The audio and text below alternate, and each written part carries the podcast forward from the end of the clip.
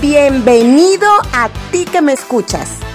Soy Mariana González y te doy las gracias por entrar en esta comunidad de personas que deseamos agregar valor a lo que está en tu mente, a que puedas darle más información que te lleve a generar conciencia, a tomar decisiones, a mantener tu mejor energía y concentrarte en lo bueno que la vida nos ofrece. Aprende conmigo cada semana en este podcast pensado para ti.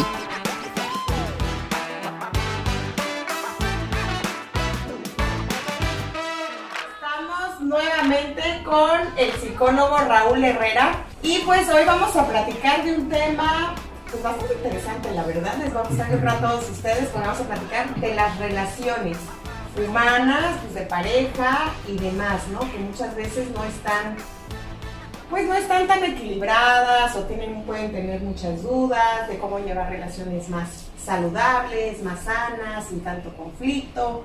Porque las parejas luego siempre quieren ganar, ganar, a nadie le gusta pues salir lastimado de una relación. Eh, pero hay una frase que me encantó que mencionábamos hace un ratito y que decía, nadie sabe lo que gana cuando se pierde. Me llamó mucho la atención porque digo, pero una relación, ¿quién va a querer perder? Y si tú supieras cuánto puedes ganar cuando se pierde, pues acá tenemos al psicólogo Raúl Herrera que nos va a decir cuánto se puede ganar cuando se pierde. ¿Cuánto se puede ganar? A nadie le gusta el dolor, el sufrimiento, ni le gusta perder. Pero se puede ganar realmente cuando se pierde. Claro que sí, se puede ganar. De hecho, yo diría, Mariana, se tiene que ganar cuando se pierde. Sí. ¿No? Esto es como Jalisco, que decían esa frase de que Jalisco nunca pierde y cuando pierde, arrebata. Gana. sí, Así tenemos que ser nosotros y en las relaciones humanas en general, las relaciones de pareja en particular, lo mismo, tenemos que ganar. Ahora bien, ¿qué consideramos ganancia? Vivimos en un mundo, en una sociedad que se ha materializado hasta la médula, Mariana. Entonces, cuando hablamos de ganancias, generalmente consideramos ganancias materiales o ganancias en cuestión de poder. Y mira que en México se confunden muchísimo las relaciones de amor con las relaciones de poder. El gran problema de, de, de nuestra sociedad es que a veces vamos al amor cuando la otra persona eh, quiere controlar. ¿no? O hay quien nos quiere querer bien y nosotros no estamos para querer bien. Nosotros lo que queremos es jugar o tenemos otras aspiraciones. Entonces, cuando no hay esta sinergia, cuando no hay este acuerdo a partir de un conocimiento claro de lo que somos, de lo que queremos y de lo que es el otro, nos arriesgamos a sufrir. Pero no es culpa del otro, en realidad es nuestra responsabilidad porque dimos algo, hicimos algo pretendiendo recibir un Sí. beneficio a cambio y no lo conseguimos. Si es de eso que estamos hablando, entonces nos tenemos bien merecido el perder. Aunque no nos guste. Ahora bien, si fuimos bien a la relación y aún así salimos maltratados, ganamos experiencia. Algo ocurrió en el proceso que debimos hacer mejor. Si tenemos y aprendemos esa experiencia y la llevamos a nuestra siguiente relación, nos volvemos más sabios, nos volvemos más amorosos y estamos definitivamente mejor preparados para amar y ser amados. ¿Cuál es realmente la, ¿no? la, la parte más sana más saludable para que pueda una persona decir, no, la verdad, sí estás lista, por así decirlo, para tener una pareja saludable? O realmente porque tú andas en búsqueda siempre de tal, tal perfil, tal satisfacción y andas en esta búsqueda, por eso tal vez llevas varias relaciones de fracaso en fracaso, que al final eso es lo que no quieres, ¿no? Estar perdiendo y perdiendo y perdiendo. Vaya, ¿cómo sé cuál es el verdadero amor? ¿No? ¿Cómo se puede dar? ¿Cómo, se puede, cómo puede florecer el, y perdurar el amor entre pareja? Eh, hablábamos hace ratito de la idea de lo que es el amor inútil. El amor inútil, el amor que no llena necesidades mías, el amor que no llena vacíos de la otra persona, sino el amor que se sustenta en el compartir. No, comparto lo que tengo. Tú no vienes al mundo para llenar mis expectativas y yo no estoy en el mundo para llenar las, las tuyas. Decía Fritz Perls, un, un maravilloso psicólogo. Es así el amor inútil. Cuando yo trabajo conmigo mismo y soy autosuficiente económica, emocional, social y espiritualmente hablando, y no te necesito, es cuando estoy preparado para amarte. Y tú cuando tienes tu carrera, tienes tu trabajo modesto, grandote como sea, pero ya puedes vivir de él, cuando no te sientes sola, cuando no te sientes necesitada de amor, entonces ya estás preparada para un verdadero amor o para el verdadero, para el verdadero amor que la otra persona llene nuestras expectativas y es entonces cuando podemos ser víctimas de abuso, cuando podemos perder dignidad, cuando podemos perder tiempo, cuando podemos ser eh, manipulados, ser utilizados y, vaya, tener una vida de pareja o, relaciones humanas en general deficientes, insatisfactorias. Sí, o sea, la verdad es que sí, o sea, y no, y no se trata de eso, o sea, en realidad se trata de que pues cualquier persona que se quiera involucrar en una relación o en tu misma casa, con tus hermanos, con, tu mamá, con tus hijos, o sea, cuando tú realmente em, no tratas, ¿no? De, de limitar tal vez una relación o cambiar a la otra persona, sino también adaptarte tal vez o ver las cosas positivas de una persona, saber diferenciar, no crear expectativas también altas en una, en una persona. Exacto, y eso es muy importante, el no crear expectativas, porque en muchas ocasiones, y esto puede ser aún más peligroso que el buscar que alguien llene mis necesidades. Cuando yo pongo expectativas que están por debajo de, están por encima de la realidad de una persona, eh, lo que estoy haciendo es transferir mis necesidades a la otra persona, mi ideal del yo a otra persona. Eso está más alejado de la realidad todavía, porque nunca, nunca esa persona va a hacer lo que yo quiero que sea.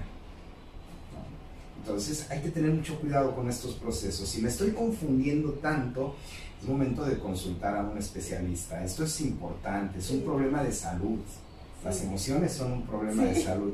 Y estas crisis existenciales, cuando son acompañadas de un profesional o de un consejero, de, de, alguien que sea experto en la materia, eh, hay religiosos que saben mucho de esto, eh, están los psicólogos, están los amigos con experiencia, están nuestros ancianos con su sabiduría. Hay mucho de dónde, de dónde partir para poder tener ayuda y zafarnos de estos nudos que nos pueden hacer tanto daño, ¿no? Y dos reglas que nos puedas compartir, que sean fundamentales para una, para una relación sana de pareja, ¿cuáles serían? Las quedarías. No busques donde no hay. No busques donde, no hay. Donde no hay. No busques donde no hay. Ni pidas lo que no existe. No se puede todo en la vida. Necesitamos ser conscientes, necesitamos ser cuerdos. El amor de pareja es eso es eh, un amor que comparte dos personas, no es un amor que reparte, no es un amor que divide. Y la otra persona no está aquí para, así como la canción, ¿no? Del cielo vino a amargar, a endulzar mi amarga juventud. No, no es así. Tenemos que aprender a vivir con nosotros mismos. Todo lo que hay está en nosotros, todo lo que necesitamos está dentro de nosotros. Estamos capacitados para somos autótrofos emocionalmente hablando, producimos nuestro propio alimento emocional. No necesitamos que alguien nos dé nada. La otra persona está aquí con todos sus defectos, con todas sus cualidades, con toda su humanidad para poder ser amada por uno. Y yo estoy aquí para poder disfrutar del amor que puede producir otra persona. Si es así, nunca voy a perder todo el tiempo voy a ganar. Pero si espero que la otra persona sea como yo quiero, sabes que si fueras más cariñosa, sabes que si, es que nunca tienes tiempo, sabes es que ves a otras chicas o ves a otros chicos, sabes que nunca estás, sabes que entonces empiezo a tener problemas porque dependo de otra persona para ser feliz y lo que no se usa se atrofia. Si no ocupo mi capacidad de producir amor y autosuficiencia, si no me ocupo de mis necesidades, me voy haciendo cada vez más débil emocionalmente y al ser más débil emocionalmente, más voy a depender de la otra persona. Y, te vuelves más, eh, ahora sí, más pobre emocionalmente, más carente, te vas convirtiendo en más chiquito, más chiquito, porque estás demandando de la otra persona cuando tú lo tienes. Así es. Cuando tú te tienes. Y no es por ser individualista, es apreciar también lo que te, o sea, también a las personas que tienes a tu alrededor, definitivamente yo sí lo considero, pero siempre una, una relación de pareja, yo veo cuando, mencionan de ganas cuando pierdes, hay veces tienes que, si pierdes definitivamente es para que ganes, pero bueno, ganes precisamente esa parte que no veías de ti, yo creo, ¿no? Para que te ganes, para que te recuperes, para que te recobres, para que crezcas emocionalmente. Y yo de verdad invito a las personas que quieren tener una verdadera relación eh, amorosa, una, quiero decir, de verdadero amor, una relación feliz, una relación satisfactoria, empecemos trabajando con nosotros mismos. ¿Cómo está tu escuela?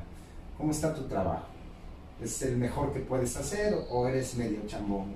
Tu escuela, ahí, ahí se va a 7, 8, pero ya pasé. Así van a ser tus relaciones ¿Cómo está tu físico? ¿Lo ejercitas? ¿Lo cuidas? ¿Tienes una condición? ¿Vas al médico? ¿Te tomas tu medicina? ¿Aceptas el alimento saludable? ¿O estás 15 arriba, 15 abajo? 15 de glucosa arriba, 15... ¿Cómo está tu cuerpo? ¿Cómo está tu organismo? ¿Cómo están tus emociones? ¿Cómo están tus afectos? Porque es lo que vas a llevar a una relación. ¿Cómo es tu carácter? ¿Cómo, manejas tu carácter? ¿Cómo manejas tu carácter? explotas por todo y a, la gente de afuera le sonríes y a los de adentro no lo soportas, porque es lo que vas a llevar a una relación. A veces creemos, mismo. se me va a componer el carácter cuando conozca yo a otra persona que me haga feliz. No es cierto. Es el mismo carácter que tienes. Esa misma manera que tengo de reaccionar, es la que voy a llevar. Entonces, es la que vas a compartir. voy a compartir. ¿no? ¿Será que puedo ser feliz conmigo mismo? ahorita que están en el encierro, mm. pueden realmente estar a gusto con, contigo mismo. Así es. Fíjense todo el trabajo que tenemos que hacer con nosotros mismos para poder ser felices. Si quieres ser feliz, haz feliz a alguien. Y no se trata de dedicar mi vida a una misión, a una función que es eh, negarme a mí y hacer a otro feliz, sino a través de mi propia vivencia a través de ser quien soy, puedo dar luz a otra persona o puedo dar oscuridad. Y créeme, la gente que es luciérnaga, en donde sea va a brillar y nunca le va, nunca le va a faltar nada. Sí, lo creo. Y de eso se trata, ¿no? Que, que te vayas dando cuenta que de alguna manera, ya sea a través de una relación o en tu trabajo, donde sea que estés, tú precisamente puedes percatarte qué tan productivo, qué tanta luz tienes tú para ti mismo, pero obviamente es la misma que vas a compartir a los demás, con tu, con tu familia, en tu relación de pareja, con tus hijos. Entonces, también si tú contigo estás bien, trabajas en ti, te quieres, te cuidas y te procuras, pues obviamente yo creo que las relaciones también a tu alrededor tienen que mejorar. Y si por ahí algo está doliendo y si por ahí algo te está moviendo y te está arrastrando al dolor, bueno, pues también yo he escuchado muchas veces que el dolor también te hace aprender. Oh, sí. ¿No? Es uno de los mejores y si pierdes, pues obviamente a quién le gusta perder. Si pierdes, pues te va a doler. Pero qué mejor que sea que a través de esto pues también puedes ganar, ganar crecimiento ganar crecimiento, sabiduría, tolerancia, aceptación, ganar, ganar lo que uno es y aprender a hacer las cosas mejor. Y saber además de que pues precisamente no somos perfectos. Claro, no somos Que en algún momento nos toca perder y en algún momento nos toca ganar. Pero lo más importante es que aprendamos de cada uno de los pasos que demos y que el siguiente sea, sea aún mejor. El que pierde y aprende, no perdió. ¿No? El que pierde y aprende, no aprendió. El que pierde y acepta la experiencia hace lo correcto. Y el que hace lo correcto nunca se equivoca. Pues hacer lo correcto, que a mí me, es de las cosas que mejor me gusta, ¿no? Siempre tratar de hacer pues, lo correcto y lo mejor que se pueda. Muchísimas gracias, gracias, bye. Y así es como terminamos este podcast de inicio de semana. Y a mí solamente me queda agradecerte que nos hayas escuchado y pues te deseo que arranques este lunes con toda tu energía y además que permanezca durante toda tu semana. Pues te invito a que nos estés escuchando a través de Anchor, de Spotify y de Evox todos los lunes y los viernes. Hasta la próxima. Chao.